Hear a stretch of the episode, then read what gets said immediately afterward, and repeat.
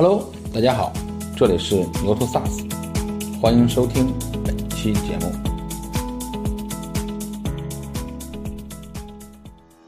在 To C 的领域当中，移动互联网已经成为了主流，在 To B 当中，它一定会成为主流。所以我我带着当时 SP 的团队离开以后的话，我的做的第一件事情的话是叫做就是基于移动互联网的创业。再再再讲一个那个可能很有意思的一件事情，大崔，如果我不知道你看到没有，从昨天开始，网上应该在传一个，也不是传了，这是真实的一件事情。国家税务机关今年要新招两万七千多人，这个说明一件很很严重的一件事情，我们的税务机关可能希望从合规当中拿到更加多的应该去交的税。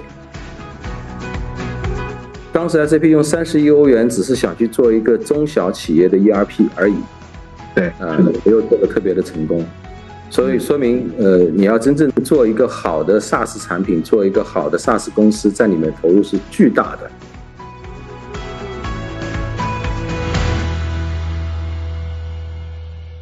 就是为什么从原来从 SAP，然后出来自己又重新做了易路这家公司，然后把这家这家软件公司接过来，然后再重新再再再用 SaaS 的这种这种方式去重新走，对吧？这个这个是一个什么样情况？当时到底是是在是觉得到了创业的年龄了，还是怎么样？然后出来做这件事情？我其实这个是一个蛮长的一个故事，我就长话短说，就是嗯。呃，基本上我出来做易路是在二零一四年，嗯，我离开 SAP 是在二零一二年，那中间还有一些其他的一些创业。离开的原因其实很简单，二零一二年大家在这个行业里面的人，大崔您一定非常的清楚，就是移动互联网，对，其实蛮多的公司是在那个时候开始创业的，就是移动互联网，一年一二年，对。改变整个企业应用的一个很重要的科技手段，嗯，当时我也是看到了这样的一个契机，呃，当然你知道我在 SAP，当然我也会是向 SAP 的董事会去提说，这个能不能在移动互联网这边一些企 或者针对这件事情来做些协议，当然这个是不被像 SAP 这样的大公司接受的，因为他们认为，嗯，呃，我们在 PC 端已经占据了绝对的霸主的地位。移动互联网简单，通过一个平台中间件，我把所有的 PC 转成移动互联网就可以了，对吧？转成手机上可以看。这事实上是 SAP 移动互联的这个应用最早的一个模式。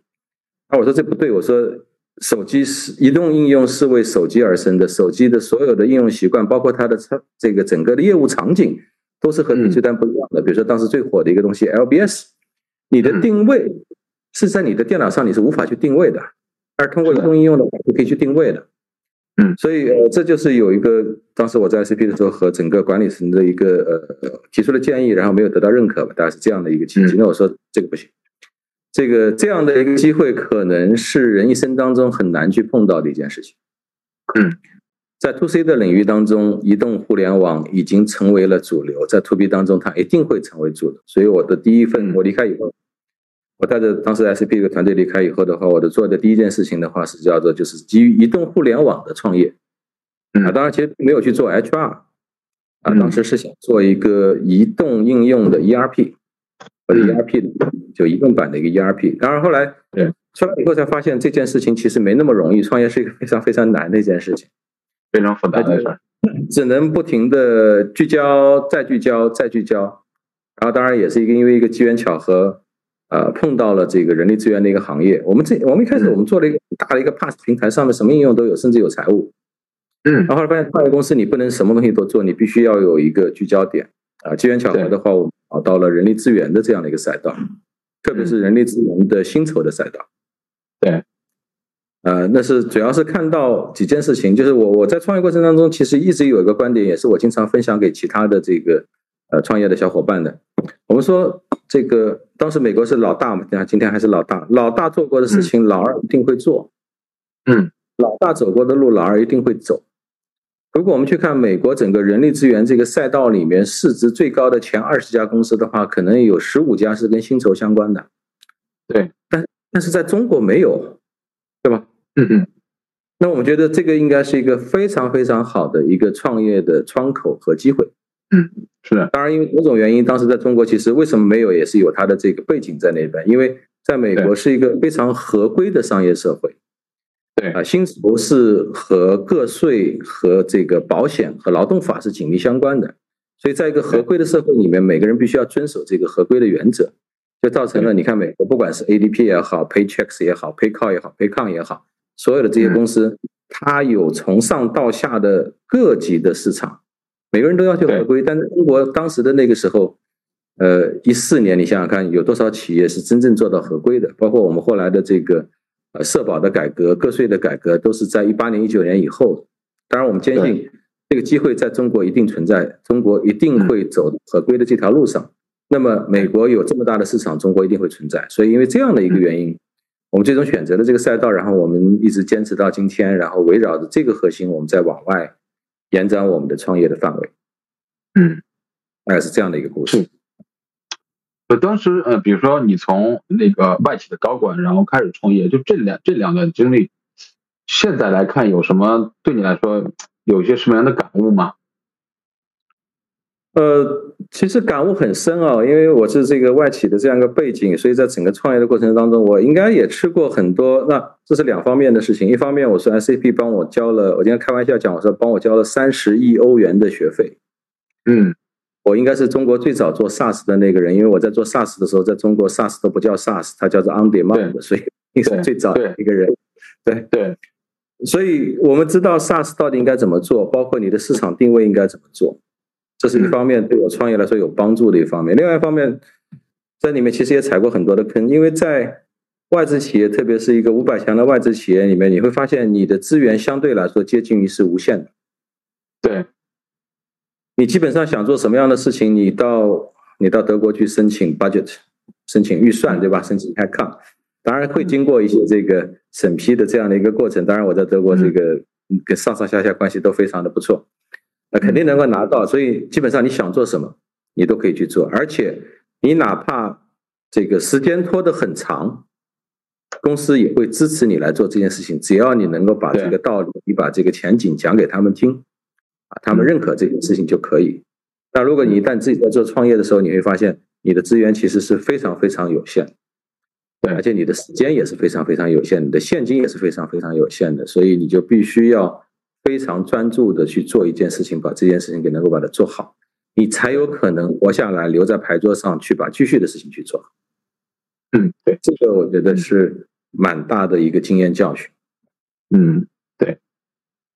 就是那个呃，你觉得呃，当时你们判断说中国薪酬这个市场一定会起来，因为它呃整个的呃企业会越来越合规，对吧？大家会会越来越越规范，对吧？然后现在比如说从一四年到现在，有些什么样的变化吗？这个市场从你们早期开始呃感觉不是那么规范，到现在来来看呃或或者未来，嗯。现在其实发生了很大的变化，也就是说，我们在整个创业的这个过程当中，我们发现，当时我们预测的所有的事情都发生了。嗯，在二零一四年，我们认为中国应该像美国一样合规，呃，当时其实就有一个叫做这个啊，其实，在二零一八年的时候，呃，大崔你应该知道，当时嗯，这个中国推出了整个叫做个人所得税的修改的这样的一件政策。对，在这个之前，其实这个国家还做了很多的事情啊，大家都应该知道，比如说金税三期、金税四期，对，金税三期，现在是金税四期，对，然后营改增，嗯，国地税合并、社保税增，就如果我们从人力资源的合规角度来看的话，其实国家做的每一件事情都是想让这个领域里面越来越合规，越来越合规，嗯，比如说这个金税三期。呃，就让很多的这个现金流和你的票据流是在一起的。营改增就把这件事情上升到一个法律高度，对吧？以前我们开发票可以不不写抬头的，对吧？员工很多工资都是拿报销去顶去顶的。呃，在今天你做不。然后走到二一八年的这个个税改革，然后这个一九年正式的实施，然后包括后面二零年开始的这个疫情，整个的这个社保的政策。然后不停的调整，包括整个员工的休假的政策，国家的政府的补贴，一系列的东西，其实都把这个市场变得越来越规范化。再再再讲一个这个可能很有意思的一件事情，大崔，如果我不知道你看到没有，从昨天开始，网上应该在传一个，也不是传了，这是真实的一件事情。国家税务机关今年要新招两万七千多人。嗯，我看到了这个，你应该看到这个，我看到了这个，这个说明一件很很严重的一件事情，对吧？这个我们的税务机关可能希望从合规当中拿到更加多的应该去交的税。嗯。从美国的市场来看的话，基本上是叫做企业所得税一半，个人所得税一半。今天个人所得税在中国可能都没有超过百分之十。嗯，那国家税务机关增加了这些人手，他们会把主要的精力花在什么地方？企业、个人，的个人所得税应该是一个极大的提提提高的这个空间。所以整个的趋势会让我们当时的判断越来越接近美国的今天的这样的一个情况。嗯，是。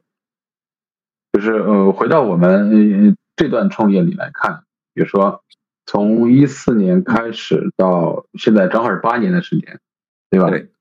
这八年来，就是你觉得就是最愿意给大家分享的，或者是一些收获吧，会是一些，就这这八年来会有些哪些收获愿意给大家分享？呃，我觉得第一个收获就是我前面其实也提到了，就是如果作为一个创业者来说，或者作为一个这个创业的公司来说的话，可能聚焦是一个很重要的一件事情。对，因为这个任何一个企业的资源都是有限的，就像我前面讲的，我当时在 SAP 做 SaaS 的时候，SAP 花了三十亿欧元，欧元，嗯，欧元啊，今天在中国，我不相信，我我还没看到，我还没看到有一家 SaaS 的创业公司。拿过三十亿人民币吧，应该还没有吧？大学你见的公司比较多，应该还没有。嗯，没有。呃，当时 SAP 用三十亿欧元，只是想去做一个中小企业的 ERP 而已。对，呃，没有做的特别的成功。所以说明，呃，你要真正做一个好的 SaaS 产品，做一个好的 SaaS 公司，在里面投入是巨大的。绝对不是说什么你拿两亿欧元，呃，拿两亿美金你可以搞得定的一件事情。这个是，嗯，我觉得应该是值得所有的创业者去深思的一件事情。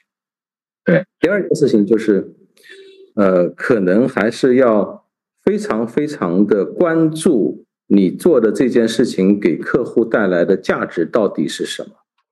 嗯，呃，是让他操作更简单。嗯，还是让他能够，比如说我们现在正在推的，让他真正能够提高人效。对，呃，这个是在你选择一个方向或者你选择一个产品，在打造一个产品的时候，必须要去认真考虑的一件事情。之前，呃，很多的 SaaS 企业我们也在沟通，他们讲，哎，我这个事情是能够让整个的业务人员使用起来更简单，从而提升他的人效。对，但是。我们知道，在中国人的成本并没有像欧美的国家这么那么高。嗯，对。所以你从中去获得的这些人效，在经济好的时候，大家可能还能认，哎，我方便了，是吧？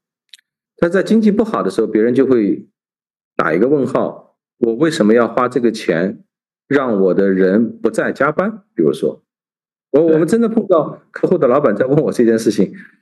当我们谈价值的时候，我们说说啊，我能帮你一个人省多少时间？他说，你能帮我把这人裁掉吗？裁不掉。对。那这件事情本来就是应该他做的，为什么他不加班去做呢？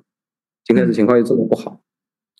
所以在这边后来，我们为什么我们现在讲人效这件事情的话，我们不再是讲通过系统的使用或者操作的方便性来提升人效，而是讲真正给他的业务带来了什么样的价值。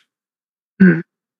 比如说，我们现在把整个的核心人力、把整个的薪酬、把整个的绩效贯穿在一起的时候，这个企业事实上它能够从很多地方去获得收益。对，这个才是叫真正的人效或者叫做效率的提升。啊，这就意味着我们的 SaaS 产品，特别是在企业应用这一块的这个 SaaS 产品，要认真的去想想我的产品、我的场景到底给客户带来了什么价值。啊，这也是我们在。最近几年当中，或者整个创业的过程当中，一直在不停的摸索。嗯，对，就这这些年里边，这八年来，就是你觉得自己在在交学费最多的地方在在什么地方？作为一个老软件人，是吧？是，我我觉得交学费最多的还是就是你想做的事情太多。嗯，然后可能都没做好。嗯，所以我们其实在这个创业的初期的话，我们是在不停的聚焦，不停的聚焦。嗯，这个有时候啊，确实是这个聚焦这件事情呢，你在某一个点的时候，可能你想到就是知易行难嘛，对吧？但是就是有时候你会不自觉、不自觉的就会延伸出去了，然后再回来，对吧？对吧？就就是这个这个过程是不是其实是很很折磨人的一个事儿？呃，这个非常折磨，就其实是你在控制你自己的业务边界。某种意义上来说，对一个创始人来说，是在控制你自己的欲望。嗯，对，因为你任何的扩展，其实它从商业逻辑上来看都是有道理的。比如说，人力资源有这么多模块，对吧？你说我做了招聘，我为什么不去做核心人力啊？因为我招聘做完了以后，就人要录用到核心人力里面来，对吧？嗯，我做了核心人力，呃，我为什么不去做薪酬啊？因为我的核心人力肯定要发薪啊，对吧？对是，这个你你你有时候很容易会被这些的确是对的逻辑说服自己，说服公司，嗯对去扩大你的边界。那今天我们有很多企业，包括我这个我对面那家企业也在也在扩大边界，各种各样的扩大变，其实蛮多的。这个其实是蛮难去控制的一个欲望。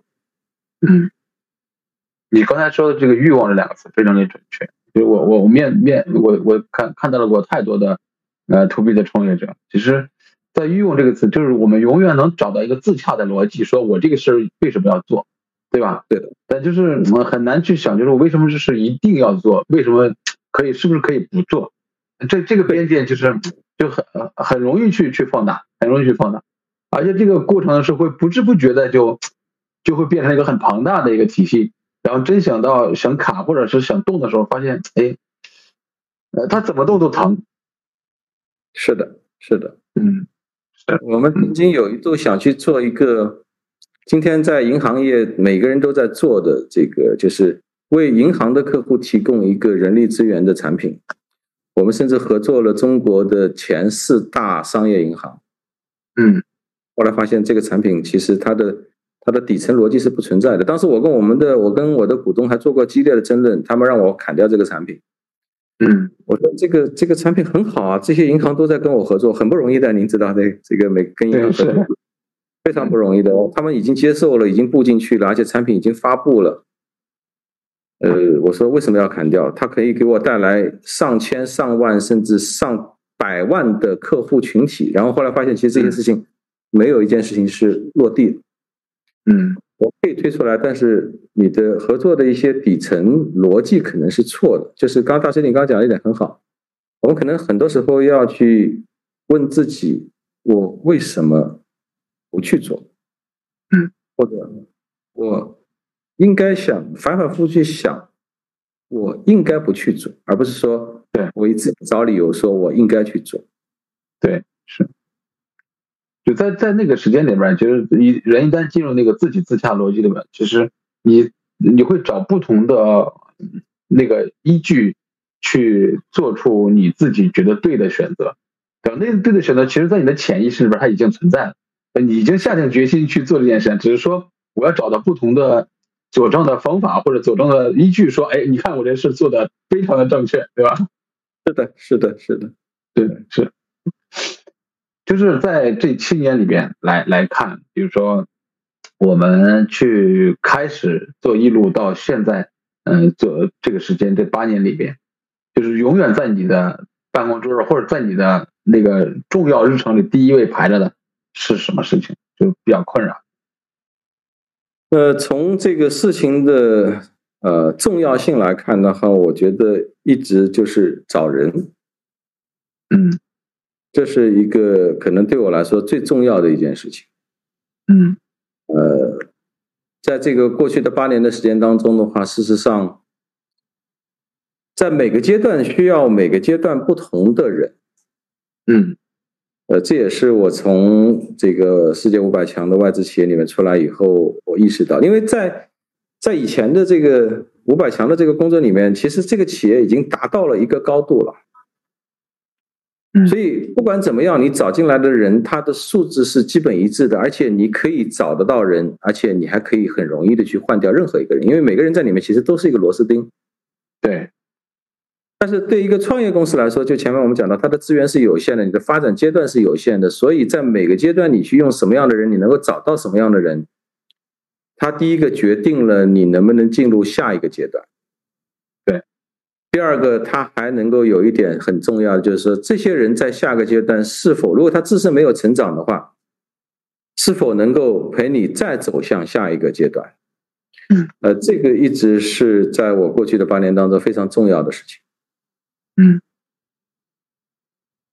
对，这个里边，我我我昨天晚上我在和那个 Data Story 的徐亚明在聊的时候，我其实问了他这个问题，就是说他其实这也是也是觉得人是他这些年最困扰或者是最关心的一个问题，人和有人背后就是组织嘛，对吧？对，对吧？你的组织你就以以及你的组织效率，对吧？等等等等这些问题，他觉得就是那个那个相对不成熟的人呢。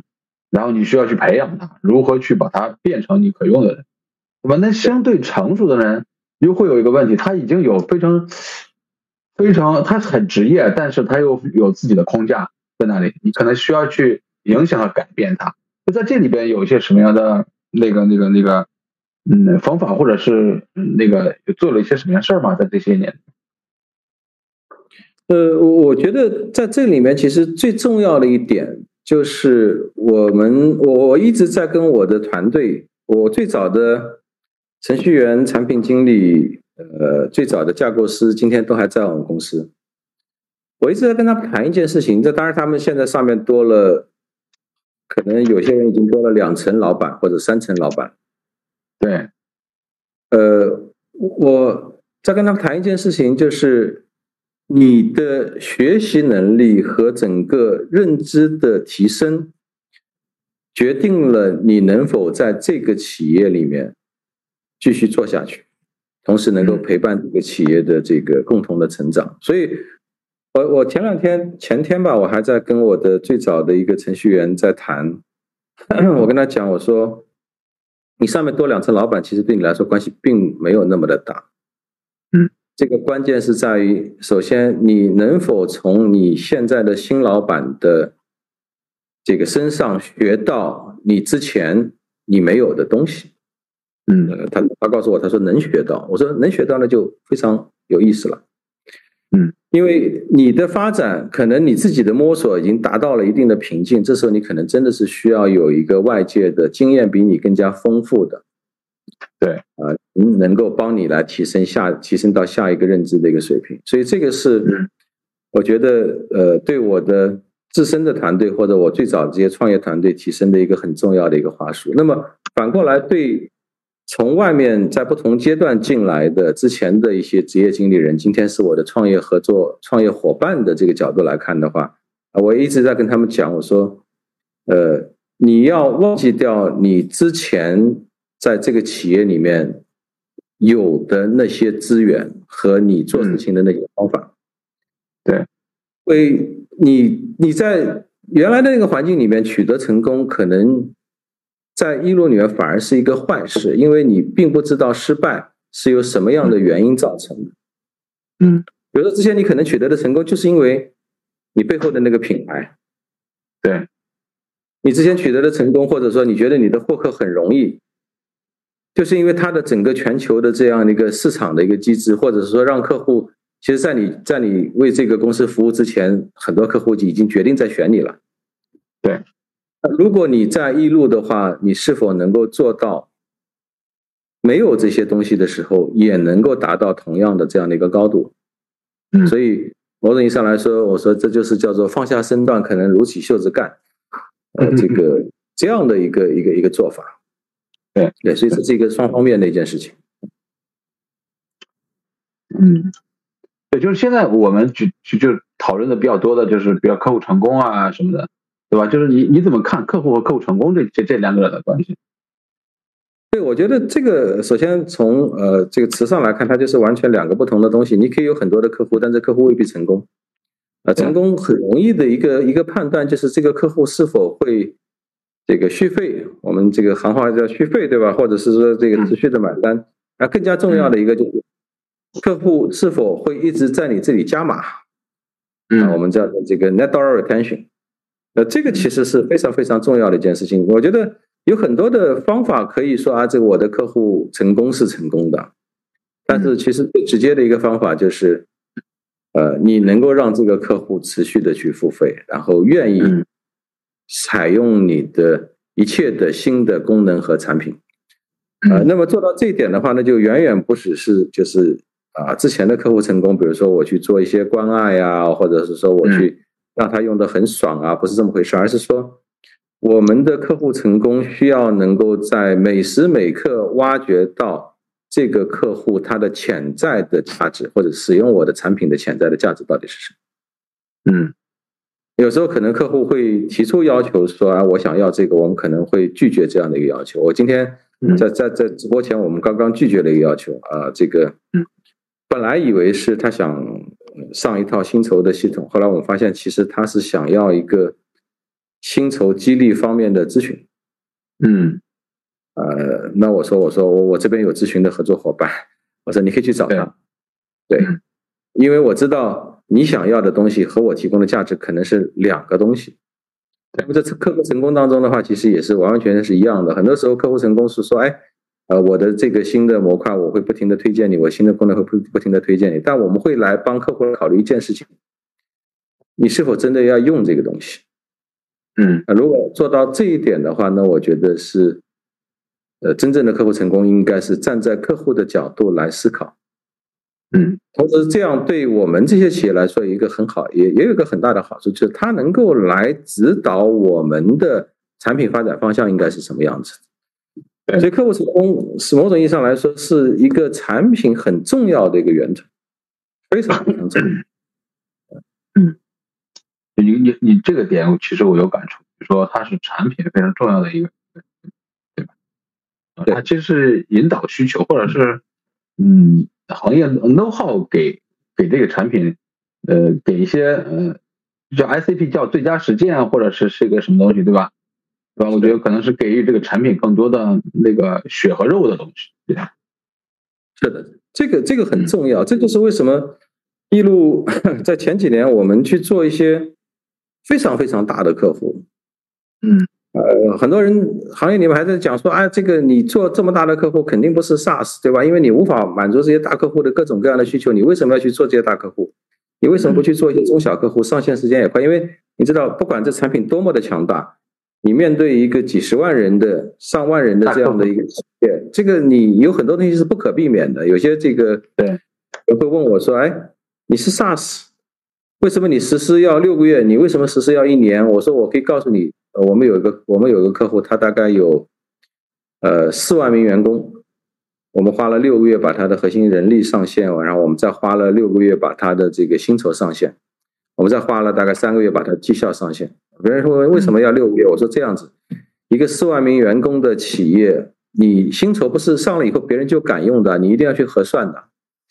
你肯定要去核算 过去一年的每一笔和你系统里面算出来的都是一样的，是不是一样的？对，光是这件事情就足够消耗掉你好几个月的时间，因为你想想看，一个四万多人的企业，它的薪资体系结构，它的各个薪资项每个都是不一样的，可能这个月。他老板说给了他一笔五十块钱的奖金，五十块钱的奖金就会造成你的计算结果是不一样的，而这个五十块钱奖金有可能是没有被记录在以前的系统或者以前任何一个手工账上的。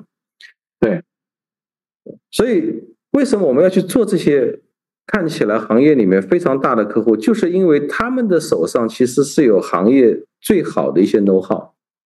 对，那就是 SAP 以前讲的叫做最佳业务实践。事实上。嗯，这个最佳业务实践是我在 SAP 里面提出来的一个东西啊，中文的这个版本是我提出来，以前叫 Best Practice，我专门还写过一本书叫做 SAP Best Practice。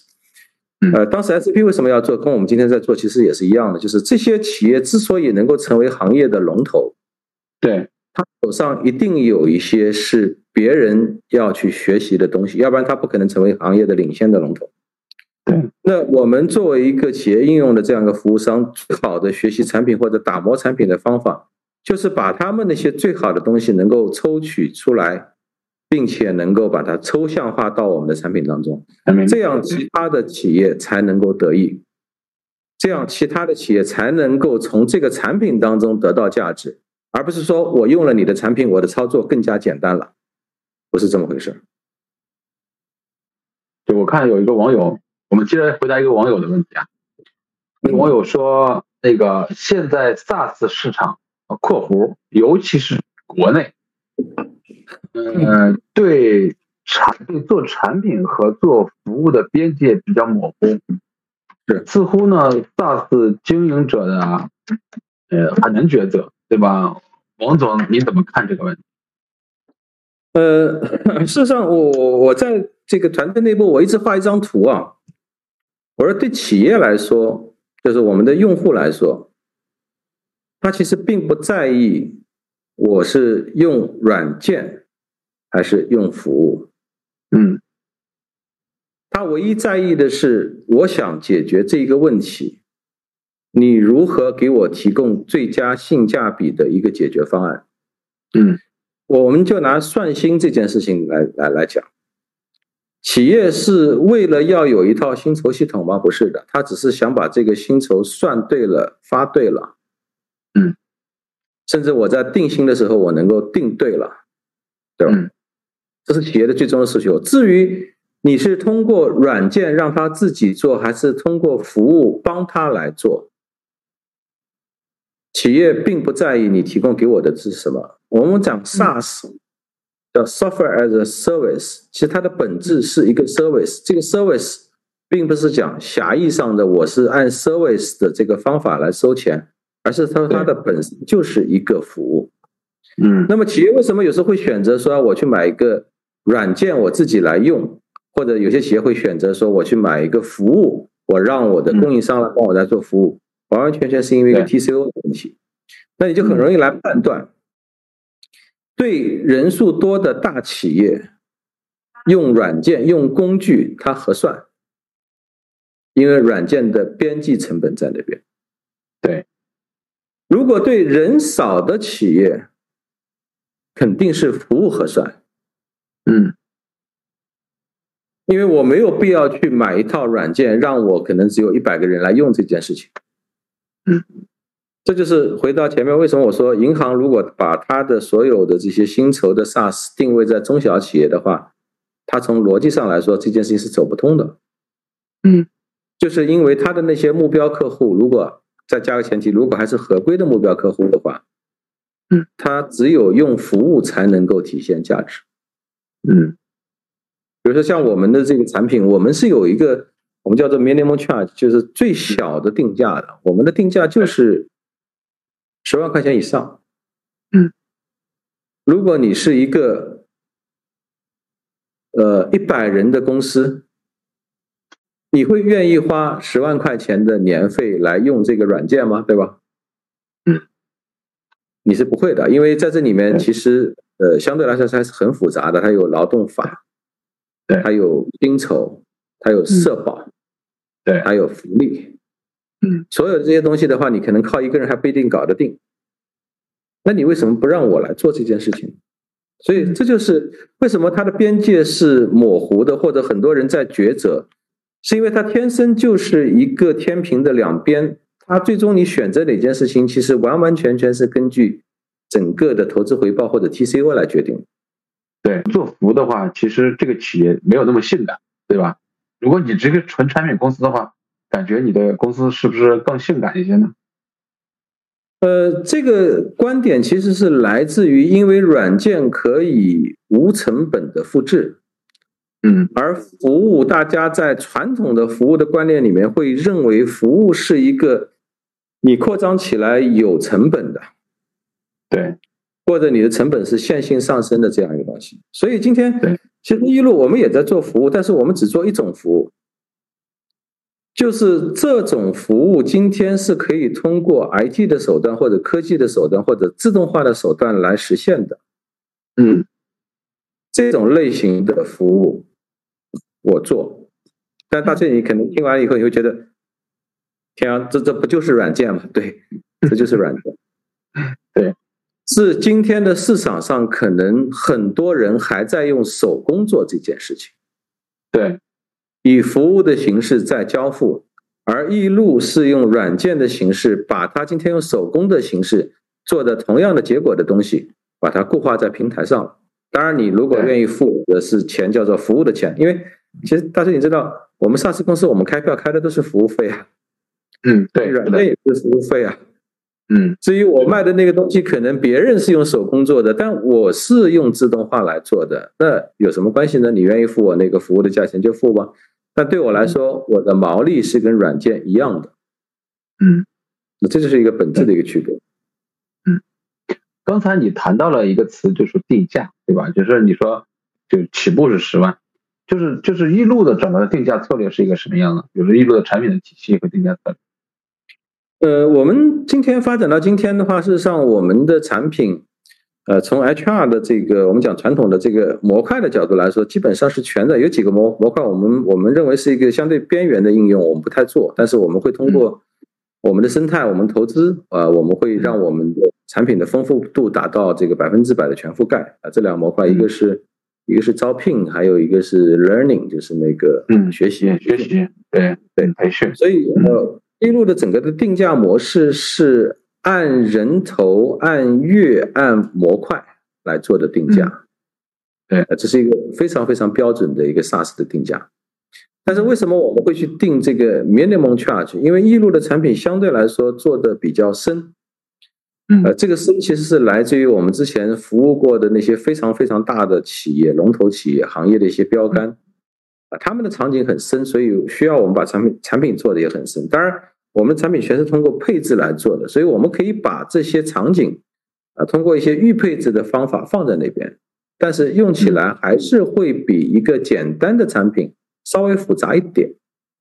嗯，那我们的十万块钱的底价的这样的定价，就是为了弥补这一块，就是嗯，今天你可能觉得你用不了这么多的东西，但是我相信你这个企业作为。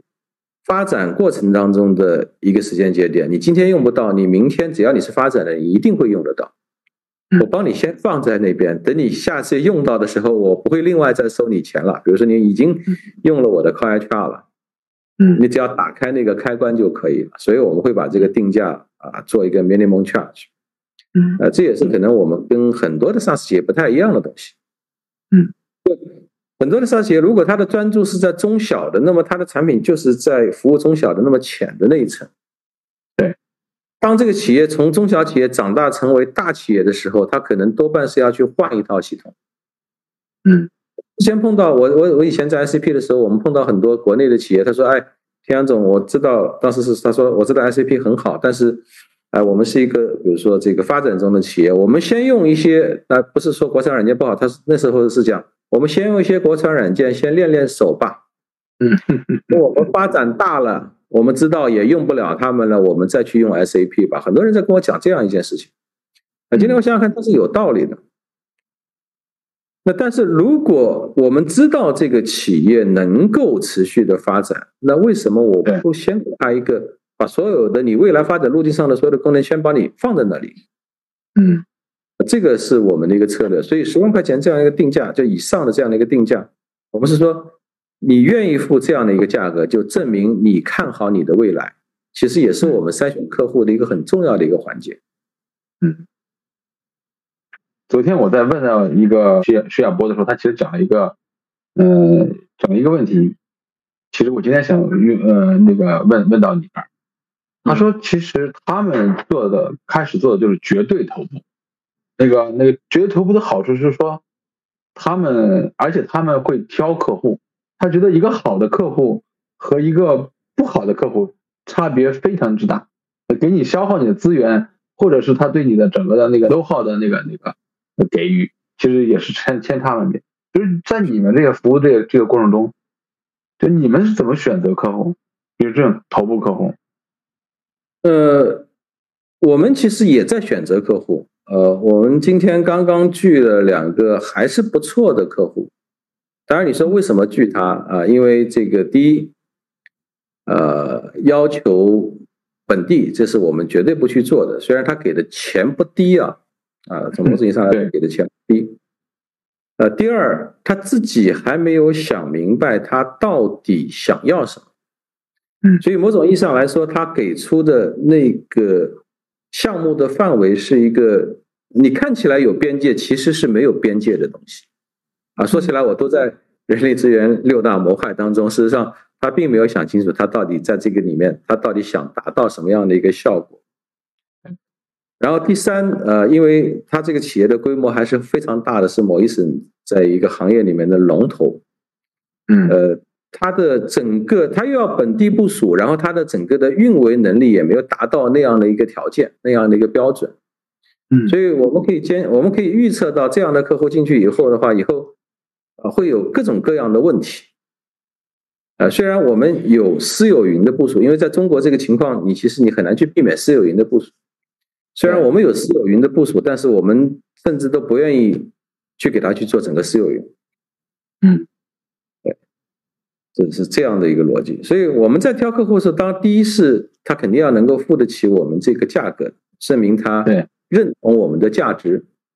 对，呃，第二的话，我们要为他未来的整个的运维、整个的持续的使用去考虑。就回到当时我们前面讲的客户成功的这样一个理念。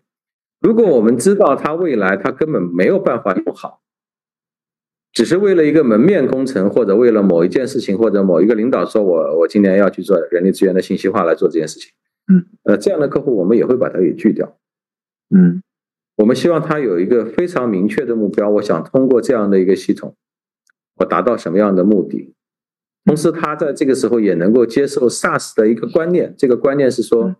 我这些东西，我可以求大同而存小异，嗯，我不要求在这个阶段我所有的东西全能满足，嗯，我可以把我的很多的诉求放在你的产品迭代当中，这也是我们选择客户当中的一个很重要的，这是我相信这是所有的 SaaS 公司，呃，都想去做到的一件事情。当然。这个事情对中小客户、对价格相对来说比较低的 SaaS 容易做，嗯，因为你就付这么点钱了，我就给你这点东西。但是对我们的客户来说，我们现在有上千万的 ARR 的客户，单单体客户，对对这种类型的客户，他说我每年都付一千万了，你还跟我谈这件事情，对吧？对，是不是有点过了？对，呃，但是我们还是要去说服他这件事情，嗯。呃，如果是碰到这样的客户的话，那绝对对我们来说是一个非常非常好的客户。对，刚才你你们说在产品整个的客户的需求进来，然后产品的迭代这个过程中，就是你们在早期的规划到呃成熟相对成熟，然后到客户客户与与呃无论你是在后期其实是一个客户共创的一个一个过程，对吧？呃，他其实需要要把他的 know how 放进来，你要抽离成。呃，标准化的呃功能可以交付给后边的客户去用的，就这个过程大概是一个什么样的？就整个规划的过程是一个什么样的一个一个历程？呃，它这个产品的规划，其实你要把它分成几个层次啊。第一个就是，第一个我们叫战略层次。战略层次指什么？就是在这个模块的级别，你要首先作为公司的这个管理层，你要决定我是做还是不做，这是一个这是一个最大的规划。当然。对你也知道，很多的 to B 的产品其实是没有边界的。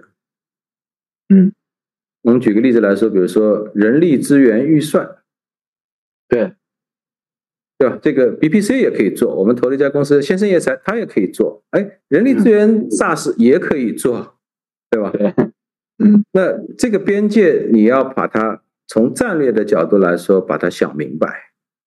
对我到底这个事情我会做到哪里，我就停下来了。那停下来的时候，你还要想明白，如果客户要这件事情，我该如何和其他的产品做一个集成？那么其他的产品会做到什么样的地步？所以第一步战略的这样的一个规划其实是蛮难的啊！一旦你走到这个三级模块的时候，你就会觉得很难很难，因为你不但要了解自己、了解客户，你还要了解这个行业里面有哪些是可以成为你的补充物的。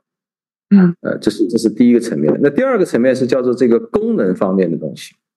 对，功能方面的东西的话，它的这个规划往往，我我们今天其实规划我们很简单，我们的每一个迭代，我们我们会有一个这个呃任务的这样的一个 backlog。我们我们的研发资源大概有百分之六十的。这个研发我们叫 story，这个 story 是来自于客户的需求，嗯，然后我们大概有剩下来的百分之四十是用于我们的基础框架和我们已经既定好要去做的一些东西。对，也就是说，整个的产品的规划其实是大量的来自于我们的客户。对，那当然，这个前提是在过去的几年当中，你的基础底层已经足够强了，就是你的基础的东西都能满足了。对。那我们现在还在做下一件事情，就是我们不希望让这个易路自身成为我们客户使用这个产品的瓶颈，因为你知道，呃，我们今天大几百家客户，如果他们每个人都有不同的这样的一个需求进来的话，其实这个单子是很长很长。对，那所以我们现在在做一个能力，我们把这个能力给他赋能给我们的客户，让我们的客户当他想到一个新的东西的时候。他可以自己来做，那大师你肯定说这是不是 pass？我可以告诉你，这这它不是一个 pass，嗯，呃，它是一个我们叫做呃，这也是我们在十一月二十二号大会里面我们去发布的一件事情，嗯，所以我今天我就在这边就不详述了，对，嗯，好，先卖个关子啊，我？感觉像 pass 对吧？但你又说它不是 pass，对，对，是。就刚才你刚才说，就是在产品里边，就是一个就是你们自己战略层面的规划，对吧？另外一个就是功能层面的规划，对吧？然后功能层面呢，可能百分之六十来自于客户的需求，对吧？百分之四十是你们做软件底层的一些一些一些既定好的一些规划，对吧？还有一个呢，就刚才你说的，就是他希望未来能够交付给客户，让客户自己去帮自己去完成的一些一些产品的功能的一些一一些升级或者一些迭代。但你告诉我，他又不是，他又不是 pass，他又不是 pass，对，嗯，他又不是 pass。那大家期待十一月二十二号，天阳他去讲这个产品的时候，大家可以去去去关注一下，去听啊。对，是，对，就是你你怎么看接下来整个 SaaS 行业的一些挑战？包括我们今年在做 Cloud 一百 China 这个榜单的时候，我们发现中国不管是中国还是美国市场，然后整个 SaaS 的估值体系的方式在发生变化。原来可能你的增长速度，或者是你的是你的最重要的一个指标，但现在就是你的现金流或者你的盈利的能力会变成一个重要的指标。你怎么看这样的一个改变对中国的整个的 SaaS 市场是一个什么样的变化？我觉得 是是这样解。释其实这个问题，我今天在直播之前，我们刚刚开了我们这个第四季度的这个员工大会。在这员工大会上，其实我也讲到了这样一个东西，就是这样一个，就是今天整个 SaaS 的估值体系其实是发生了很大的一个变化。呃，我们可以想象一下，或者我们我们想一想，为什么之前的 SaaS 的估值体系可以按 PS 来做，而且这么高？嗯，其实这里面是有一个基础假设的，这个基础假设是整个人类社会和整个社会经济是在不停的发展的。嗯，你作为一个 SaaS 的模式，你的续约率好，你的 Net Dollar Retention 如果好的话，时间越长，你一定能赚钱，对吧？嗯，在这样的一个预期下，我只要有钱，我投进来，我甚至比存款都好。它只一定比存款好，因为它是可以注定了要去增长的一个投资。嗯，只是时间的问题，所以为什么之前这个像我们股东高瓴那个张磊他提出就做时间的朋友，对吧？因为但是这个背后其实是有个假设，叫做随着时间的增长，因为 SaaS 这个模式是增长的，经济也是增长的，人类社会也是发展的，所以你一定是一个最好的投资回报，所以它的估值可以很高很高。嗯，今天为什么这个体系崩溃了或者坏掉了？对。是因为大家其实并不知道明天会发生什么样的事情，就不确定了。对，其实最大的就是一个不确定性，这个不确定性来自于很多很多的方面，比如说突然打仗了，对吧？俄乌谁都没想到也会打仗，对吧？然后比如说这个前天港股突然暴跌，嗯，呃，昨天啊前天晚上那个中概股金融指数突然暴跌二十个点。一个一个指数第二十个点，我我以前不太看见，我不知道大家有没有看见过这样的事情。那就是说，这个不确定性造成了以前 SaaS 估值体系的底层逻辑不存在了。嗯，那在这种情况下，别人会追求什么？别人就追求你一定要给我确定性。那什么是可以来做确定性的衡量？就是你一定要赚钱。对，你就算今天不能赚钱，你也要有足够的数据来证明，在不远的将来你是一定能够赚到你钱。能够赚到钱是吧？对，那对 SaaS 来说，就是你的续约率、你的金额续约率、增长速度，其实当这两个定下来，你的增长速度是可以保证的。对因为在今天我们讲增长，呃，如果这个经济形势是是这样的一个经济形势，你的增长其实没有人敢 guarantee 的。对如果上海再被封三个月或者四个月，对吧？你你怎么去 guarantee 这个增长？你是没有办法确定这个增长。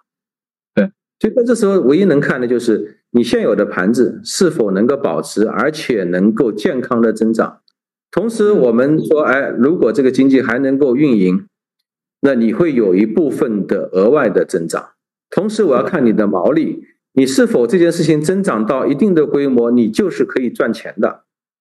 对你以前跟我讲说，我三年以后赚钱，啊、这件事情所有的股市今天都不认了。你别给我扯是吧？现在别给我画饼。不要给我画饼，三年以后是否打仗我还不知道呢，对吧？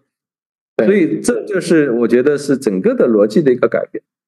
嗯嗯，是，就这这你刚才说是不确定性，其实是一个黑天鹅频发的一个时代，对吧？然后你就不知道哪天这一个一个剧烈的事件在在在在出现，对吧？刚才你说中概股啊，包括是港股啊，也包括俄乌战争，对吧？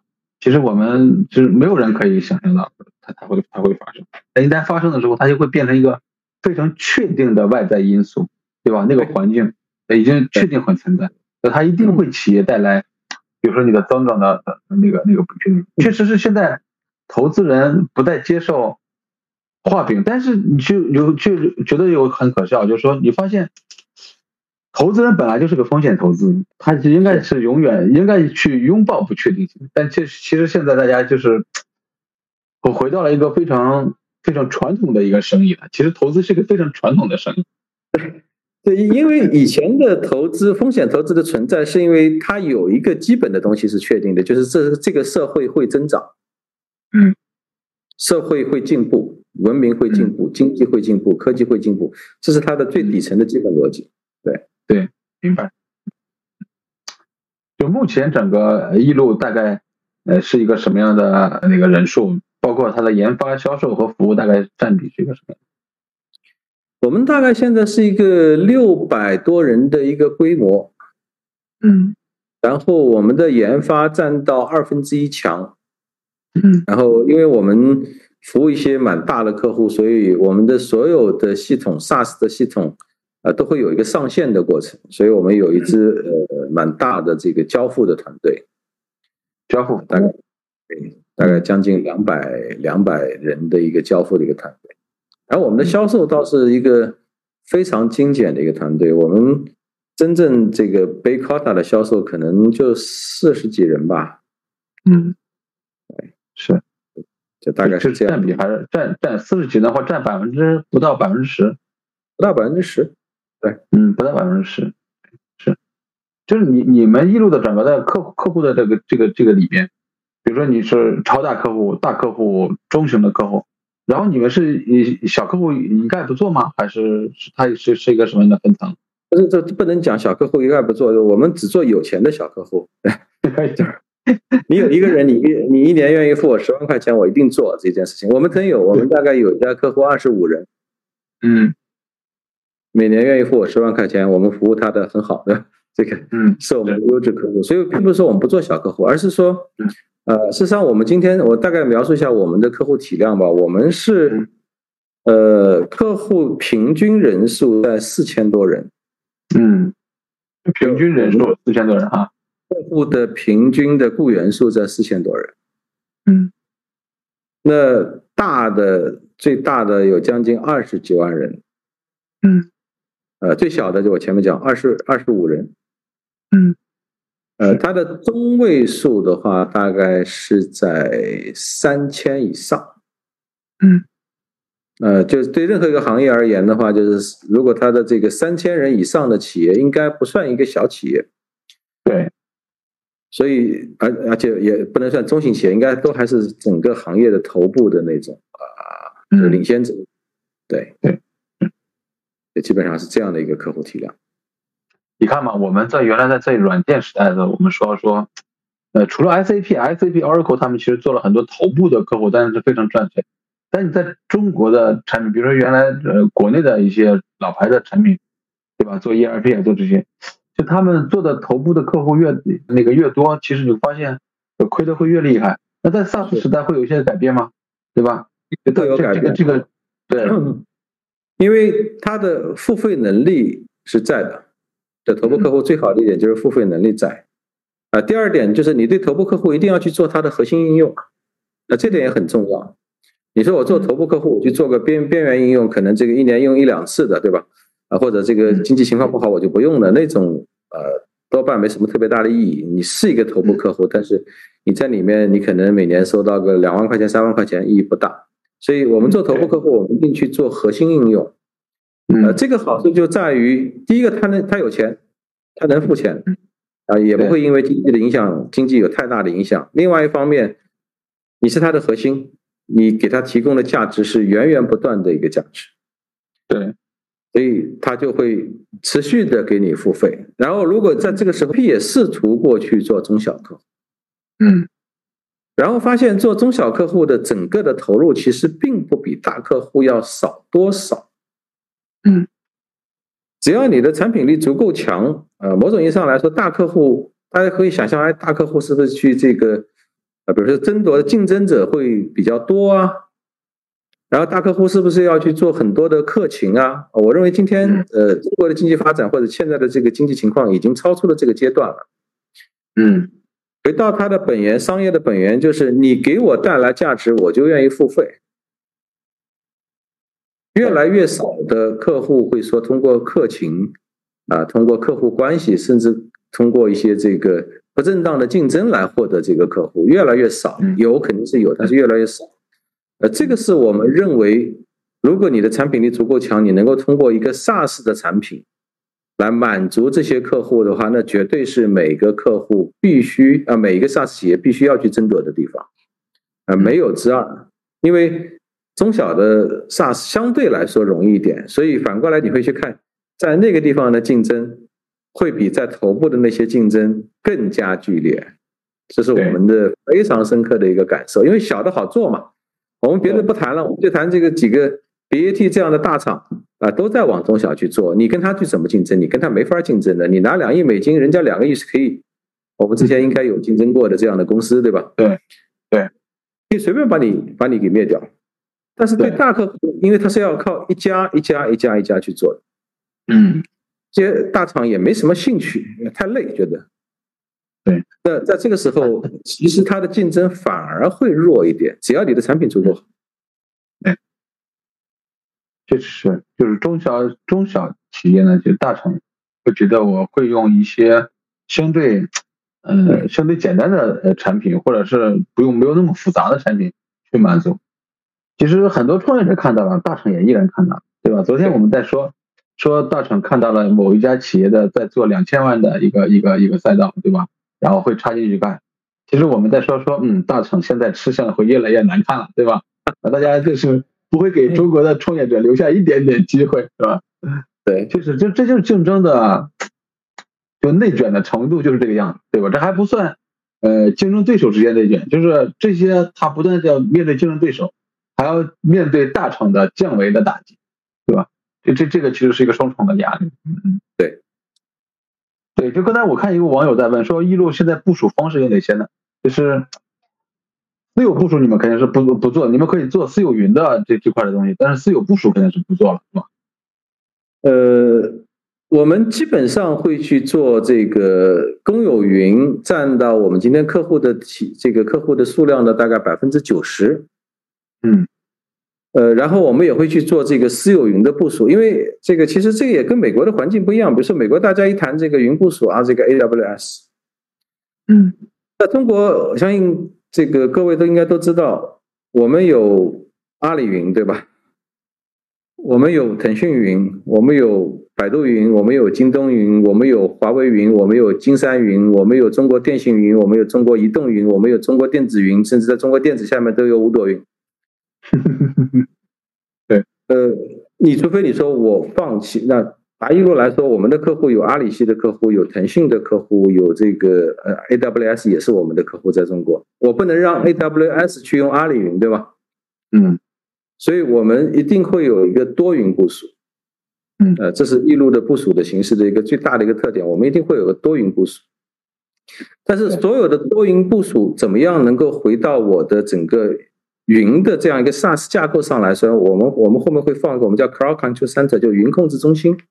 嗯，我们会通过这样的一个云控制中心完成所有的分发、升级、排错、监控所有的一切的一切。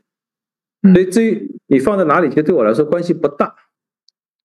只要你允许我的云控制中心对你的系统进行 SaaS 化的管理，嗯，呃，我就并不在意你到底放在什么地方。对，嗯，其实现在行业里边，我借这个话题，其实引出下一个话题，就是现在里边大家就是说，呃，中国的这个环境所限，对吧？嗯。就中国现在衍生出几类的声音，一类呢就是纯美国原生 SaaS 的这这个崇推崇者，对吧？另外一类呢就是有中国特色的这个 SaaS 的呃推崇者。这个争论已经很久，但是其实慢慢发现，中国特色的 SaaS 呢，现在逐渐的在占主流的声音了，对吧？你怎么看这个话题？因为我觉得这件事情其实你不用去争，这个没没有什么特别好争的。我们就拿我们今天大家每个人都了解的一个东西，我们叫做这个核酸码，嗯，对吧？这个我我我刚刚直播前我刚做了一个，我说大学你是二十四小时还是四十八，对吧？对，这样一个国家很重要的一个科技的一个手段，您觉得中国能统一吗？嗯。北京的叫您，您叫那个北京的健康宝是吗？健康北京健康宝。对，上海的我们叫随身码，对吧？每个城市、每个省都有自己的名字。嗯，就是这样一个这么重要的东西都没有办法统一一个 SARS，您觉得谁来统一这件事情？嗯，所以这是没有可能去做的。嗯，在美国是一个。大家如果觉得，比如说我用 AWS，它的整个的 TCO 可能是最低的，那大家所有的人都会最后用 AWS。嗯，那在中国，哪怕我们说这个很多云可能是从技术上、性价比上来说是最高的，但是因为种种不同的原因，我就是不能用你。呃，这个我觉得是呃很大的一个差异，所以在这边这个问题，呃呃，凡是提出来说这个美国的这个这个这个叫做什么，这个鼓鼓吹者啊，那就是没有被交过三十亿欧元的学费，根本没有想明白这件事情。嗯，就这些年你们在做了很多头部的客户，在在整个自己在在做头部客户的过程中，有哪些心得可以给大家分享？呃，我觉得其实很多中国的企业也在做，包括我们之前有很多企业也在做头部的客户，往往都最后都做成了一个项目型的一个公司。对，而在这里面，其实最大的一点就是你对头部型的客户还是一个呃做产品的态度。嗯，呃，以前的这些项目型公司往往是客户提出什么需求，我就按照这个需求来满足你，因为你给我钱，对吧？所以我就必须来满足你。但是你可能往往这些项目型公司他没有想到，就是客户为什么要这个东西，嗯，或者从这个战略上的懒惰上来看，战术上的懒惰上来看，他就不去想了，反正你给我钱我去做就好了。所以，对，呃，这个是中国为什么一直没有出服务大客户的产品公司的一个很重要的原因。那对我们而言的话，这个态度是决定呃决定性，刚才你已经讲了，它它决定你的未来嘛，对吧？因为你。才能守住你做产品的那个底线，对吧？你任何一个环节脱了链子，你可能我们讲的这个态度，你都很难去坚持。嗯，因为你并没有可能说我在我让我的每一个环节，呃，当然大的大的原则我们都会去坚持，但是在每一个小的细节上的话，你很难说我们都会来坚持，而且你也很难去判断这件事情是否属于标准产品，这个我觉得是一个很难的事情。所以，呃，我们并也没有说这个所有的客户都能坚持这种态度，在很多的小的细节上，我们可能有时候一不留神就真的会把它放弃掉。嗯，所以在这边唯一的一个判断方法，我们也其实蛮实在的一个判断方法，就是我我看你给我多少钱嘛，对吧？嗯，你要是给我一个几十万，那对不起，那这个我们的态度会非常非常的坚决。嗯，啊，你要给我一千万，我的态度可能就还会比较缓和。嗯，啊，这个是一个创业企业发展过程当中我们的实际的操作，当然。最终的解决方案是什么？最终的解决方案其实是我们希望我们做的这样的一个产品的技术架构，就像我前面讲的，包括我们十一月二十二号我们要去发布的，我们希望这件事情让客户自己来表态。嗯，也就是说，做和不做，你不要来找易路，我给你这个东西，做和不做都在你的手上。对。你自己来判断是做最省还是不做最省，或者你自己来判断你做和不做的 TCO 给你企业带来的价值到底是什么。然后我们一路需要做的工作就是把你每一次的判断，我们都把它记下来，嗯，把它放回到我们的产品当中去。嗯，你怎么去看整个在 SaaS 端里面，然后去做一个生态的一个事情？嗯。嗯，首先这个做一个生态，我认为最主要的一件事情就是，大家都要有自己的核心，嗯，就大家都要有自己一个非常突出的价值点，这个生态才有可能成立。对，如果大家都做的很一般啊，这个生态它就是一盘散沙。嗯，呃，为什么大厂今天纷纷的切入？我们所谓的这个企业应用的 SaaS 领域，他们就觉得你做的很一般。我跟几个大厂人都聊过，他们之前都说：“哎，我觉得这个市场上做的太差了，对吧？我们自己来做一个吧。”嗯，所以生态的这样一个确立的话，我认为就是每一家在生态里面的企业都应该有自己非常核心的、别人不可取代的东西，这样才能够成为生态。我们就假设 SAP 当时这个很大的一个生态合作伙伴叫 Oracle 的数据库，如果 Oracle 数据库做的很烂的话，SAP 是不会跟它发生任何的生态关系的，因为他们是竞争对手，对吧？对。那今天中国的 SaaS 的生态，我认为完完全全没有可能形成。嗯。是因为在绝大多数的领域，大家都还做的比较弱。嗯。而且做做的比较浅，在一个比较弱、比较浅的这样的一个环境下形成的生态，只能是一个散沙或者是一个短暂的联盟。对，那如果我们要让这个生态真正的能够形成的话，我的不但是倡导吧，我自己个人的看法还是说，每个人先把自己手头的事情给做好。嗯，当你足够强，强壮自己，对，再去谈生嗯。就是我觉得生态一定是互互补短板，而不是短短两个短板加在一起，对吧？也不可能长，是吧？其实还是相互补短板，然后然后客户一个相对完整的、完美的一个解决方案。我觉得这可能是是未来生态的一个样子。在这边的话，这个也感谢大崔，好，十分感谢，十分感谢。今天非常感谢嗯天阳的分享。嗯，其实我大概总结了一下，因为每天晚上我都会稍呃稍微做一些笔记。嗯，在谈到他这两年的收获的时候呢，嗯，其实不是两年，八年的时间。在收获的时候，他觉得两个词，一个是聚焦，一个是价值。聚焦呢，就是我们永远不可能去做完所有的事情，我们一定要在过程中不断的聚焦，对吧？第二个呢，就是价值，就是要关注价值本身，那到底是呃为客户提供什么样的业务价值？呃，客户呢会呃非常清楚自己需要什么，呃想要什么，到底要解决什么样的问题，这这这是收获。嗯，说到交学费，他觉得就是说几个字，就是想的太多。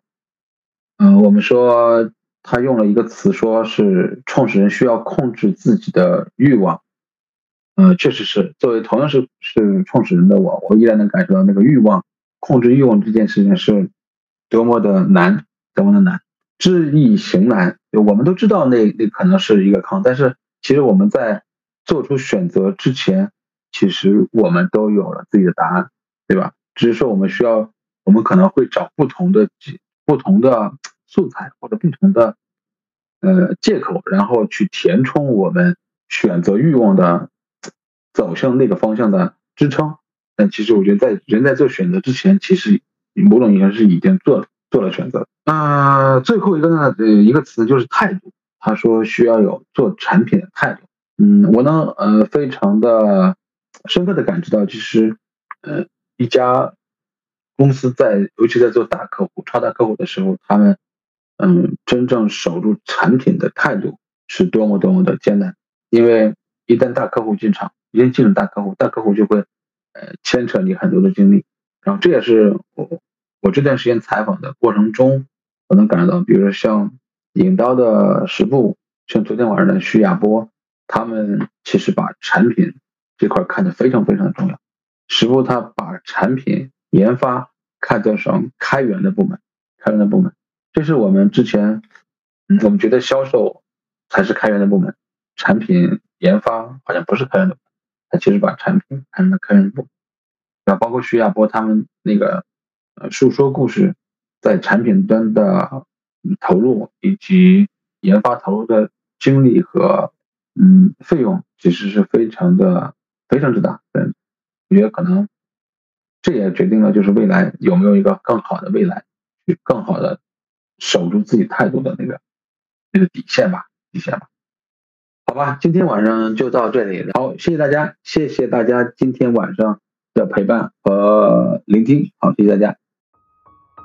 好了，本期节目到这里就结束了，感谢大家的收听，请订阅本栏目，下期再见。